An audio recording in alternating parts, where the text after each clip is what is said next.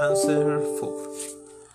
I see myself pursuing a career in cybersecurity and having finished auditing, of course. We are in a world that's moving very fast. Uh, we live a, technologi- a technological revolution, uh, which give, gives us the opportunity to reinvent ourselves when necessary.